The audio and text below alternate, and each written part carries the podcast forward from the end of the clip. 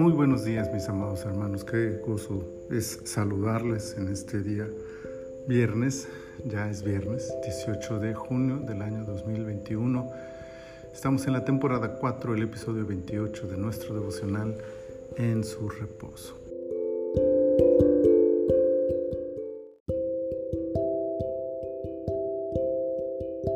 Nos corresponde este día Números capítulo 28 y quiero leerles el versículo 2 que dice, Manda a los hijos de Israel y diles, mi ofrenda, mi pan, con mis ofrendas encendidas en olor grato a mí, guardaréis, ofreciéndomelo a su tiempo. Todo este capítulo se centra en un resumen y recordatorio de las ofrendas que deberían presentarse diariamente en el altar. Incluye las ofrendas del día de reposo, las mensuales y las especiales de la Pascua. Todo este repaso es precedido por la expresión del versículo 2 donde Dios introduce la idea de, que, de este recordatorio con énfasis adicional en el tiempo. Es decir, Dios hace este resumen para enfatizar que todo esto debía hacerse, pero sobre todo debía hacerse en su tiempo.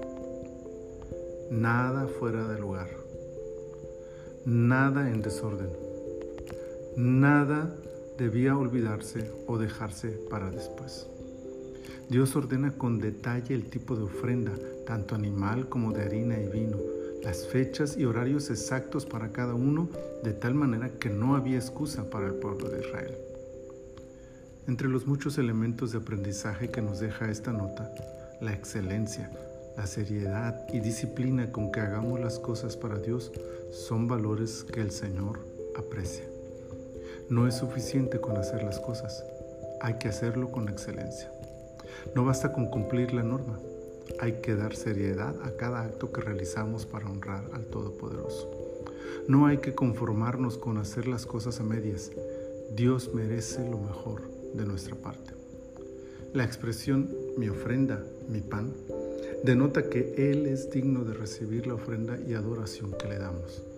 Sin embargo, no basta con ir y ponerla frente a Él como un simple rito espiritual. Es necesario darle el valor y la dimensión correcta al acto de rendirle nuestras vidas en olor fragante. Esto lo hacemos cuando cumplimos a su tiempo y de la manera que a Él le agrada, con rendirle la adoración que se merece. Que este día no pase sin adorarle, dedicando el tiempo y haciéndolo con excelencia para el Rey de Reyes. Señor, gracias por esta meditación de tu palabra. Gracias por permitirnos una vez más ser enseñados, ser formados por ella en este tema de la disciplina, de la excelencia, de la adoración que tú te mereces, Señor. Permítenos adorarte y permítenos hacerlo con todo nuestro corazón y hacerlo de la mejor manera como tú lo mereces, porque tú eres digno, Señor, de recibir toda alabanza y adoración.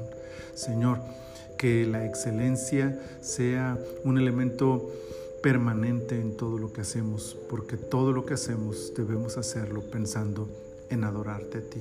Señor, gracias. En tus manos ponemos este día y te pedimos que nos bendigas en todo lo que hagamos. Por Cristo Jesús. Amén. Amén. La gracia del Señor les acompañe abundantemente.